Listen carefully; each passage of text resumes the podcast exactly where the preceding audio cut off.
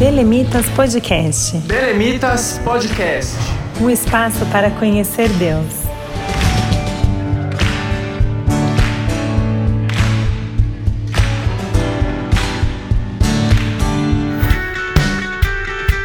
Olá pessoal, a paz do Senhor. Sejam bem-vindos a mais um episódio do Belemitas Podcast. Nós estamos no segundo episódio da série sobre adoração como mecanismo para a defesa da fé. Eu sou o Wellington Mateus, aqui do Belemitas, e eu quero convidar você a acessar o nosso site belemitas.com. Lá você consegue saber mais informações sobre nós e também acompanhar as novidades. Este podcast chega até você através da rádio RBC.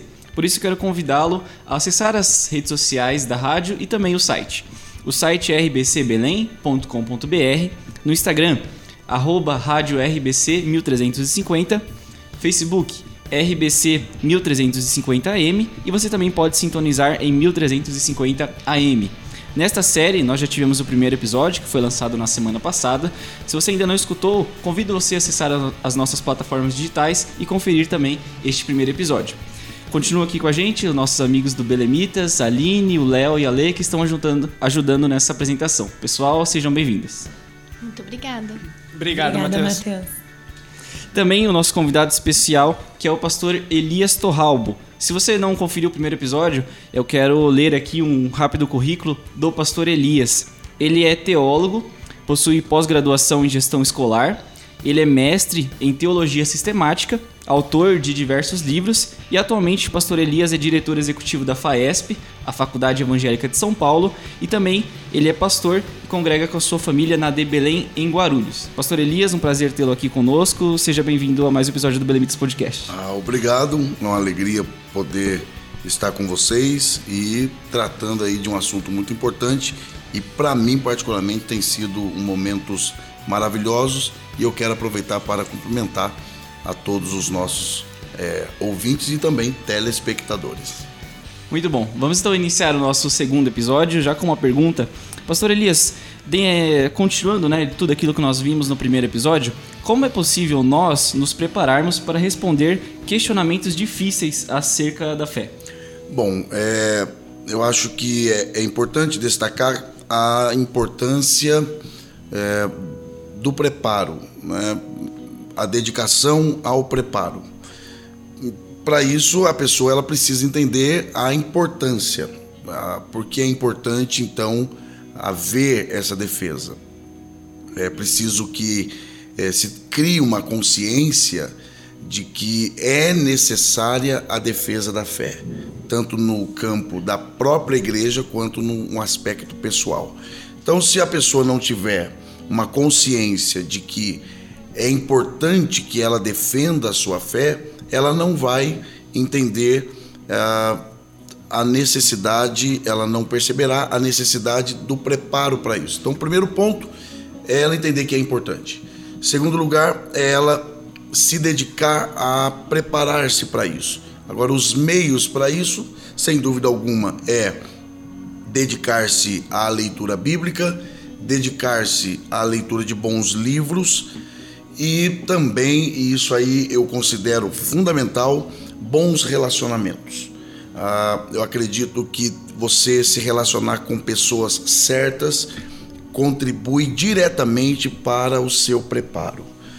Ah, eu não tenho como escolher muitas coisas na minha vida, mas com quem eu ando, com quem eu converso, sobre o que eu converso, isso cabe a mim. Então, se eu pu- puder dizer isso, então eu digo que se eu puder aconselhar alguém, eu aconselho dizendo: é, leia a Bíblia, leia bons livros e se relacione com as pessoas certas. Tenha um bom relacionamento com seu pastor, é, procure conversar com ele, procure ter pessoas em quem você possa se espelhar, pessoas com quem você possa conversar sobre assuntos complexos, ah, porque ninguém vai além do preparo que tem. Eu costumo dizer e reafirmo de que é, quem dá oportunidade é Deus, mas Deus só me dará oportunidade dentro daquilo que eu estiver pronto para fazer. Então se dedique, se prepare, é, invista tempo, invista dinheiro, invista energia em se preparar para você então poder é, defender a sua fé e contribuir com a igreja também no campo da defesa da fé. Legal. Pastor Elias, então uma pergunta também complementar a esta.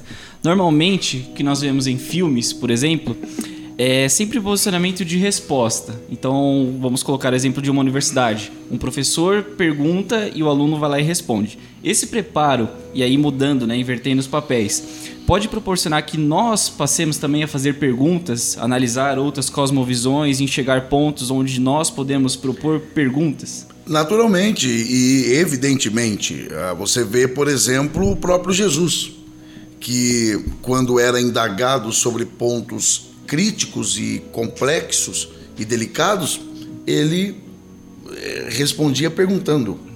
E na pergunta dele, ele calava os seus opositores.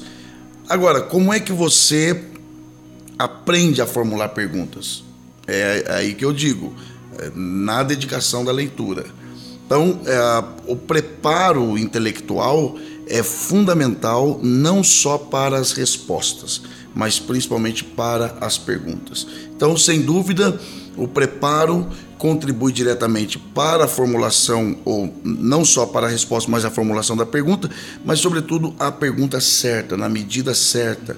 É, porque eu acho que aqui é importante, Wellington, nós destacarmos quando, por exemplo, é, alguém diz assim, Léo, é, é, eu tenho que falar a verdade.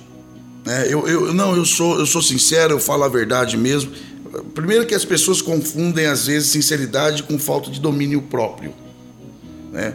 Falar a verdade é, tem que ser dita a verdade na hora certa, do jeito certo, para a pessoa certa, pela pessoa certa, na medida certa.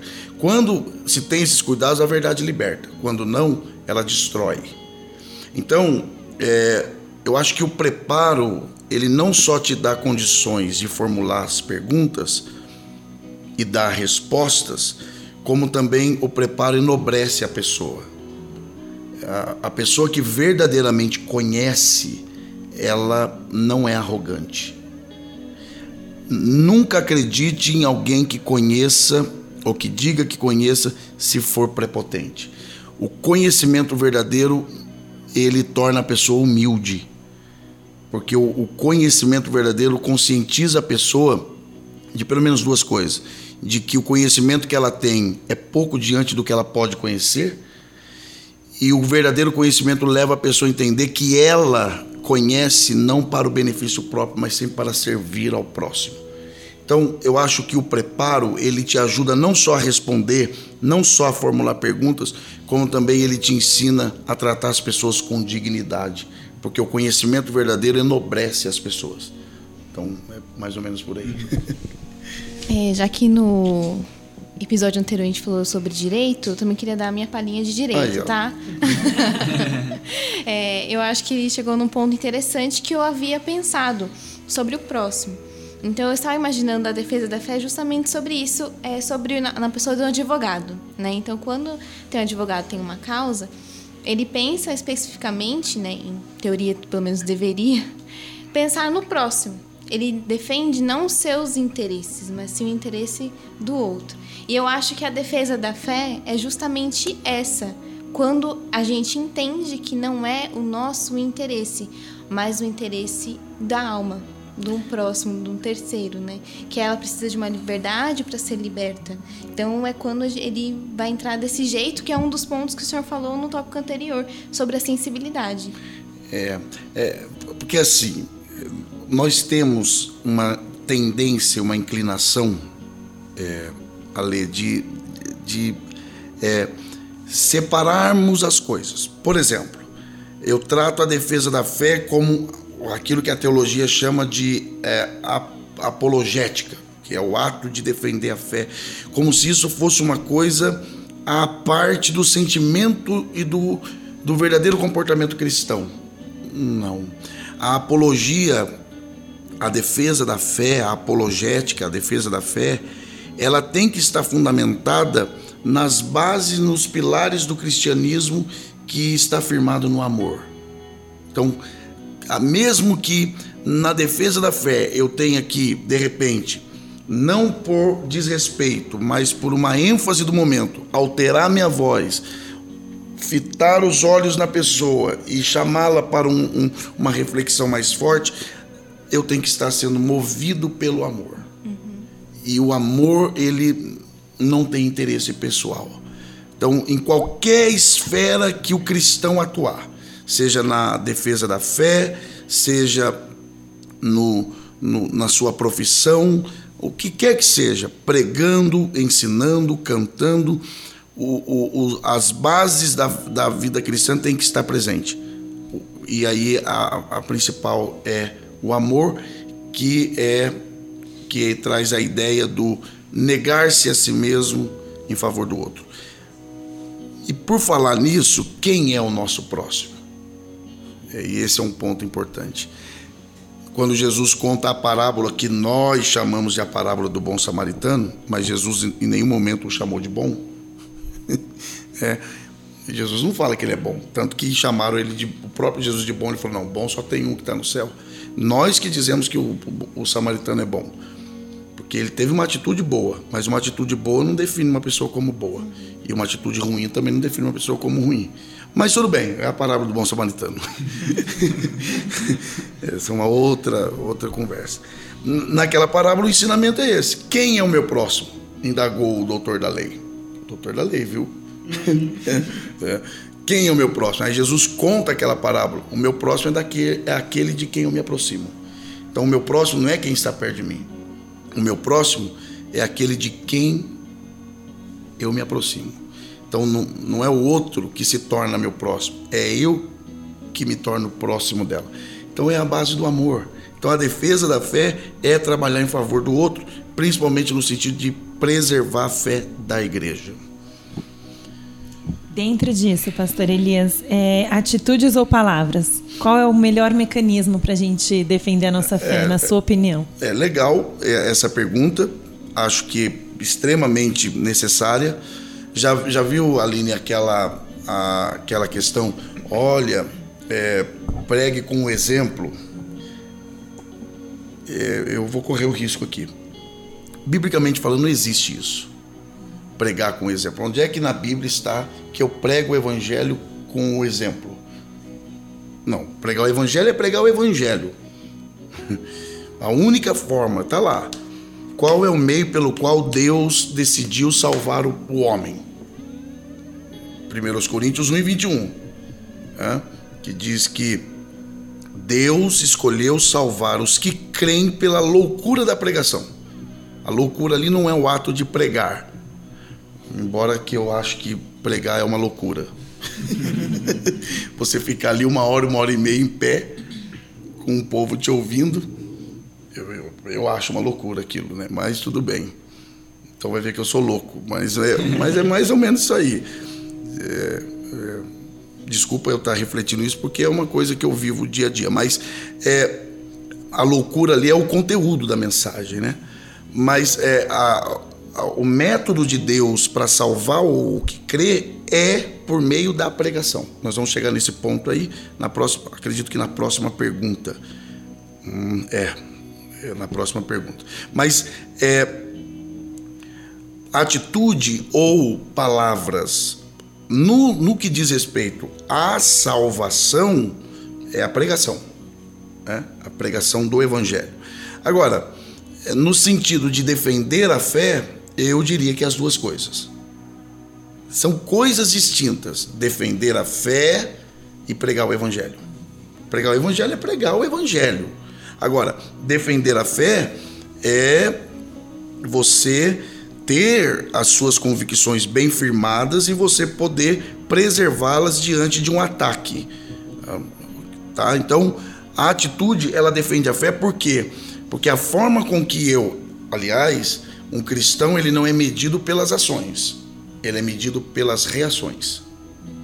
Então, agir não é difícil. Difícil é reagir corretamente. Você vê, por exemplo, quando Jesus ele fala: se te ferirem uma face, ofereça outra. Isso é ação ou reação? Reação. É, se te obrigar a caminhar uma milha, vá duas. É ação ou reação? Então eu sou testado, a minha fé é testada nas minhas reações. Isso é o quê? Isso é atitude. Então, atitudes, atos e palavras. E aí voltamos naquilo que nós temos dito. O meu comportamento, a minha serenidade, o respeito às pessoas, o anular-se a si mesmo, o abrir mão do seu sentimento naquele momento, ainda que de raiva, mas você ser capaz de, pelo espírito, controlar em favor do outro, eu acredito que isso contribui muito para que eu defenda aquilo que eu falo. Quer falemos, então aquilo que falamos deve refletir naquilo que fazemos. Então a minha atitude contribui diretamente para que aquilo que eu defendo da minha fé seja ainda mais fortalecido aos olhos das pessoas. Ah, então eu acredito que na pregação, para a salvação, a pregação, mas na defesa da fé, a forma com que eu falo com as pessoas, que eu reajo, que eu trato, isso é fundamental. Principalmente quando ah, o que a outra crê é diferente do que eu creio. E aí é que nós somos mais testados. Porque sentar aqui com vocês, passar esse tempo maravilhoso com vocês, é muito legal, porque afinal de contas, nós defendemos os mesmos ideais. Difícil é quando chega uma terceira pessoa com uma outra visão, e aí que nós somos testados se amamos de verdade ou não. Pastor Elias, você comentou sobre ação e reação, e acho que é muito propício nesse tema porque a defesa necessariamente ela é uma reação. Uhum. Não existe defesa sem um ataque, Um ataque. ou alguma, algum fator que leva a reação a acontecer. E essa reação, ela sempre vem para defender um interesse nosso, um interesse pessoal, um interesse que a gente tem. E o senhor comentou no primeiro episódio sobre convicção, que é um dos pressupostos para a nossa fé e para a gente defender a nossa fé. E eu vejo que muitas vezes, principalmente para quem é mais jovem, a nossa o nosso problema não está em defender a fé, mas em ter uma convicção anterior que seja firme o suficiente para a gente poder defendê-la. Então eu queria saber do senhor como que a gente faz para ganhar essa convicção, de onde que vem essa convicção e de que maneira a gente pode trabalhar ela. Então, Léo, eu, eu, eu não sou muito de, é, de mu- mudar aquilo que eu tenho como base, porque rege toda a, a minha vida, seja na minha vida é, pessoal, na minha vida familiar, na minha vida profissional, na minha vida é, é, é, minha vida com Deus particular, na minha vida na igreja com os meus líderes. Eu, é, tudo o que rege aqui eu coloco, tá, procuro pelo menos colocar em prática na outra área.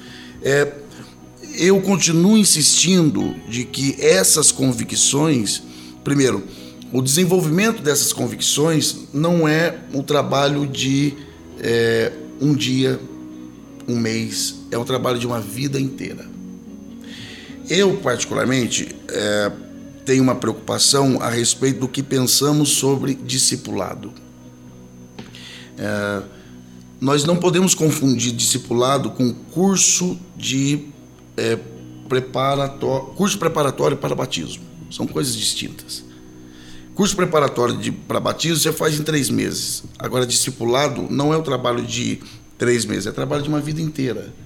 Eu preciso ser discipulado por alguém a vida toda e preciso estar discipulando alguém, porque esse é o processo do cristianismo. Por que, que eu estou te dizendo isso, com base na sua pergunta? Porque essas convicções que precisam estar enraizadas em nós é fruto de um trabalho permanente, um trabalho pessoal e interpessoal. Eu sou defensor dos bons relacionamentos. Eu acho que eu cresço muito quando eu me permito me relacionar com pessoas que venham somar comigo. tá? Então, essas convicções, elas podem e devem ser nutridas em nós, primeiro, com uma vida com Deus, buscando uma experiência com Deus. É, Isso é, é, é indispensável, uma vivência pessoal, uma busca pessoal, ah, ter uma experiência sobrenatural. Por outro lado, as convicções doutrinárias, quando eu falo doutrinárias, é conhecer os pilares, os fundamentos da fé cristã. Quem é Deus? A, a visão que eu tenho de Deus determinará tudo, inclusive aquilo que eu canto, que nós em breve falaremos. Né? A visão que eu tenho de Deus determina o que eu penso sobre o pecado. Uh, o, por exemplo, só uma reflexão. O dia que o diabo me tentar pensar que, que pecado não é tão problemático, é só eu lembrar como Deus tratou Cristo na cruz do Calvário. Se ele não poupou nem seu filho, que não pecou, mas que carregou o pecado sobre ele, e a Bíblia diz que ele se agradou em moê-lo, o que ele não fará com aquele que peca voluntariamente? Então, quando eu tenho uma visão correta de Deus, eu tenho uma visão correta de todas as demais coisas. São convicções.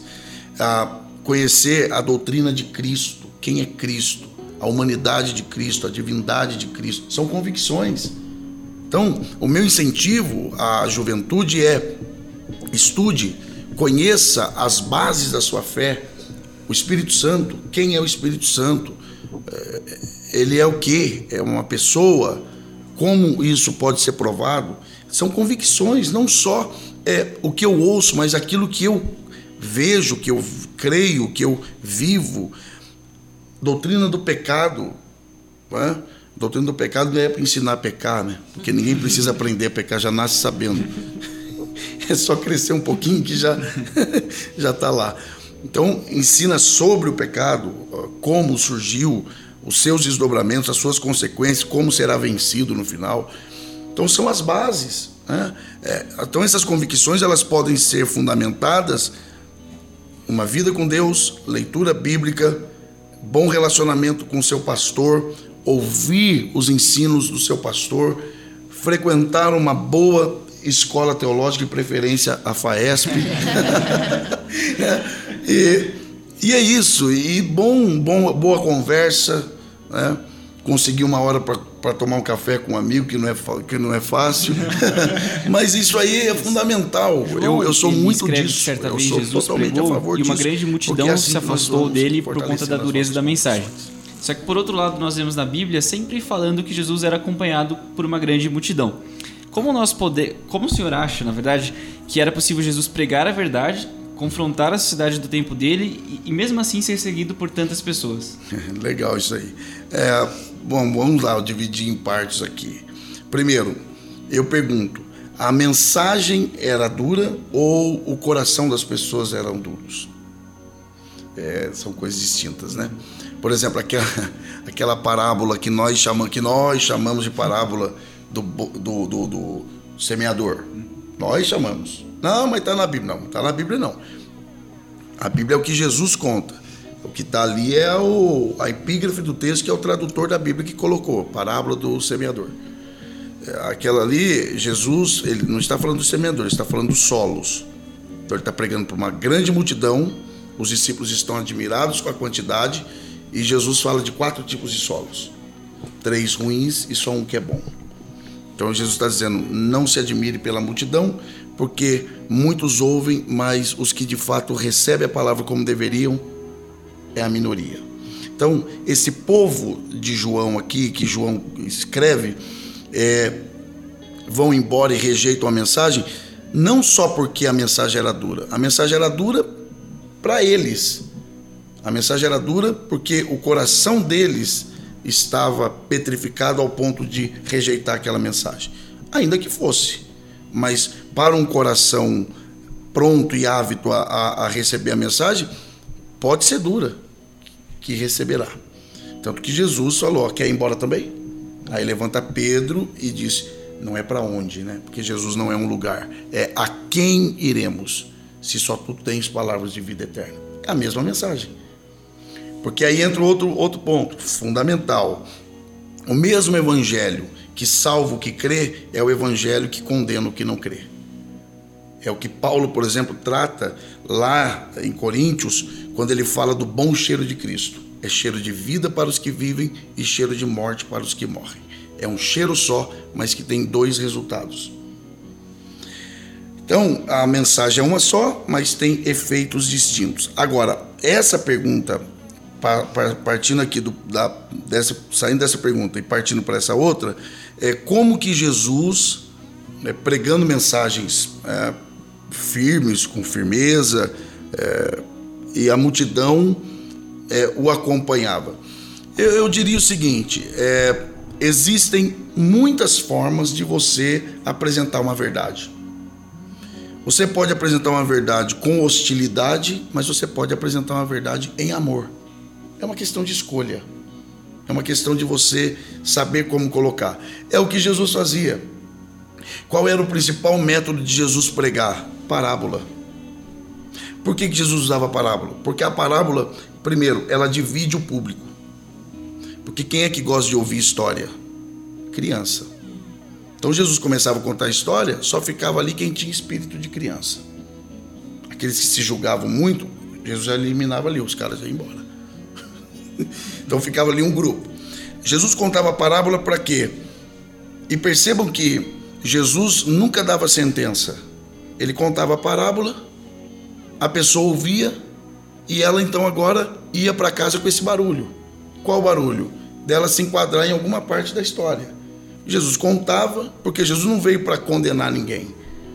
Ele veio para salvar. Então ele não aponta o erro, ele apenas conta uma história e diz: agora vamos embora para casa com esse barulho e se descubra dentro da história. Se você for a pessoa que precisa ser transformada, você mesmo vai é, dizer que precisa ser transformado nessa área. Por exemplo, quando ele conversa com aquela mulher samaritana, ele falou para ela que ela estava em pecado? Ele só falou: vai, vai chamar seu marido. É só isso, vamos aumentar aqui a conversa. Chama seu marido. Aí ela falou: não, não tem marido. Ela que falou, não foi ele. Ela dissesse bem, porque já teve cinco e agora o que tem você não é seu. Ela falou que não tinha marido, não foi ele. Então, perceba que ele prega a verdade, no entanto, ele prega a verdade de maneira que a própria pessoa aplique essa verdade a ela. E é claro que também tinha o um fator dos milagres, mas acima do milagre tinha o fato de que Jesus pregava e pregava com autoridade. E aí o texto diz: Mas não como os fariseus, com autoridade. Essa autoridade é o quê? Como alguém que é digno de ser ouvido, porque ele falava com propriedade. Então, é falar em amor estrategicamente, não ofender, mas falar a verdade de maneira que a própria pessoa ela se enquadre dentro daquela realidade. Muito bom. Estamos encerrando esse segundo episódio. Convido você a acompanhar o terceiro episódio, sai na semana que vem, sábado, 11 horas da manhã, na Rádio RBC. Nós vamos falar sobre adoração como estilo de vida e também entrar na parte musical aí junto com a defesa da fé. Só para recordar, convido você a acessar o site e acompanhar também a Rádio RBC. rbcbelém.com.br é o site. Nas redes sociais, Instagram, arroba Rádio RBC 1350 Facebook, Rádio RBC 1350 AM e você também pode sintonizar em 1350 AM. Fique com Deus, até o próximo episódio.